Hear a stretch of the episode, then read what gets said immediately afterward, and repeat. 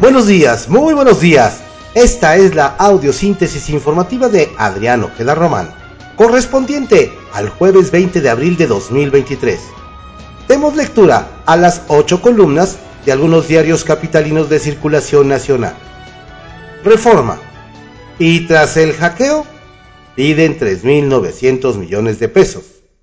AMLO lo minimiza, pero Sedena acepta vulnerabilidad informática. Admite ejército deficiencia de equipo. Buscan invertir en ciberseguridad. El Universal, acusado de acoso sexual, es ideólogo de la SEP. El sociólogo portugués Boaventura de Sousa Santos es tomado como referente para la elaboración de libros. Se le señala de agresión contra tres investigadoras. Excelsior. Instruyen dejar mando militar en la Guardia. Presidente. Mantendrá sello castrense. López Obrador dijo esperar con toda su calma que la 4T gane el Congreso en 2024 para proponer que la Sedena controle a la corporación y revertir así el, fallo de la Corte. Milenio. Delgado y Citlali se quedan al frente de Morena hasta 2024. Votación. El tribunal deja solos a Otalora y Rodríguez Mondragón. El líder celebra la buena noticia para la democracia y dice que gobernamos a 93 millones de mexicanos. El financiero defiende Hacienda compra de Iberdrola. Cuentas alegres, dudan analistas, de recuperar recursos en 10 años y no tomar deuda. El financiamiento está más que asegurado por parte nuestra para que el Fonadín aporte el 100% del capital de riesgo. El economista, agroexportaciones de Brasil a México en el 2022 crecieron 61% con el PASIC Valor de venta del sector sumó 1.706 millones de dólares. Productos como el maíz, la soya, el arroz y carnes de ave se beneficiaron con eliminación de aranceles en el marco del acuerdo. Brasil, segundo exportador de agroproductos a nivel global, y México es su principal mercado. La jornada.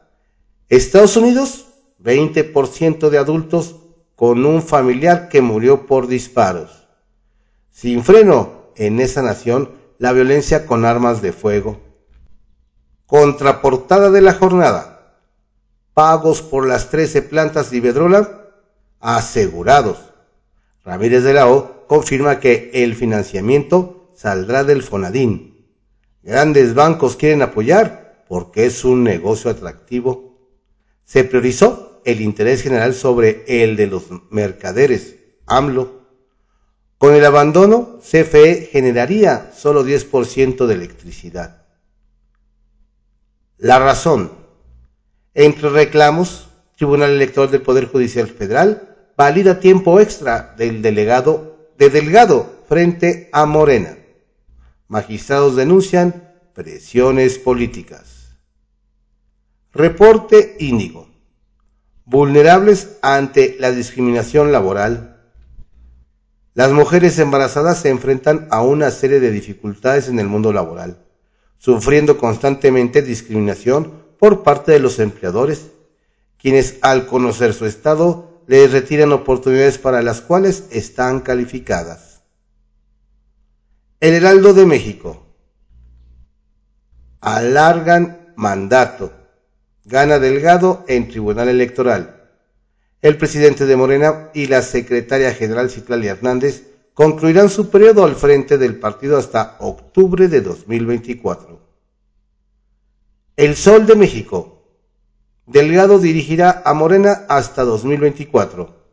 Tribunal avala extensión de mandato.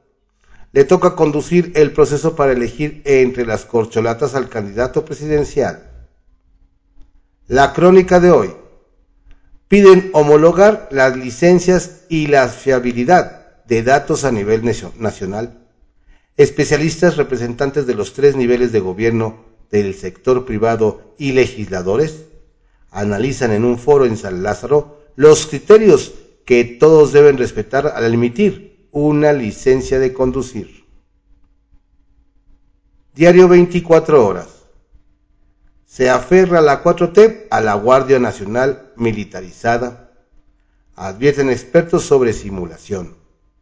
López Obrador pretende mantener al general retirado David Córdoba Campos como comandante de la Guardia Nacional y reintentar una reforma constitucional en 2024, después de las elecciones para regresar jurídicamente al control total de la Sedena.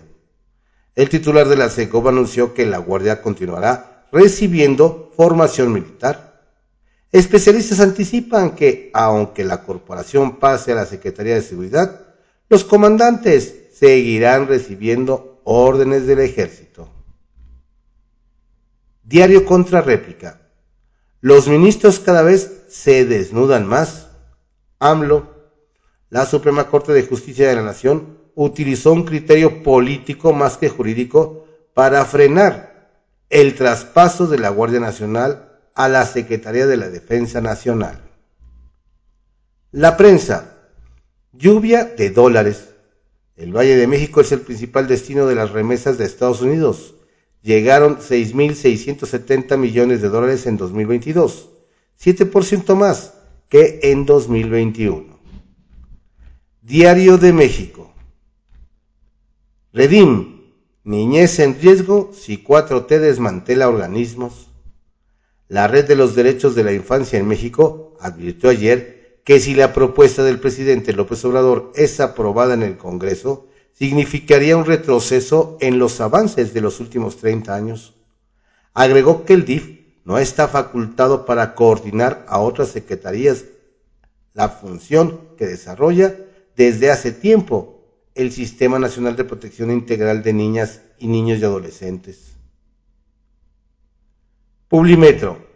AMLO insistirá en transferir la Guardia Nacional a la Sedena el presidente volverá a presentar la iniciativa el primero de septiembre del próximo año y le dará prioridad para que sea aprobada antes de que termine su sexenio. AMLO ataca a la Suprema Corte de Justicia de la Nación. La decisión de la Suprema Corte de Justicia de la Nación de declarar inconstitucional la transferencia de la Guardia Nacional a la Secretaría de la Defensa Nacional fue nueva excusa para que el presidente se volcara nuevamente en contra de los ministros al atacarlos y calificarlos de varias maneras. Planteará una reforma constitucional.